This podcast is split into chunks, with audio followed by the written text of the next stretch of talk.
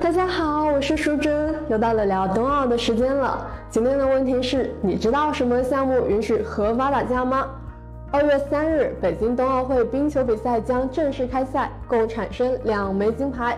冰球比赛是以冰刀和冰球杆为工具，在冰上进行的相互对抗的集体性竞技运动，十分激烈危险。运动员上场前要穿戴好全身护具，包括头盔、面罩、护肩、护胸等。在比赛中，凡非法撞人、推人、绊人、顶人者，将是情节轻重，给予处罚。有趣的是，这个项目居然允许合法打架，但只允许一对一的形式出现。打架双方进行肢体和眼神交流，达成可以打架的共识后，双方必须扔掉球杆，只能用拳头解决。当某一方没有还手之力，或双方都主动住手，标志着打架结束。此时，裁判会上前将双方拉开，之后等待双方的将是相应的处罚。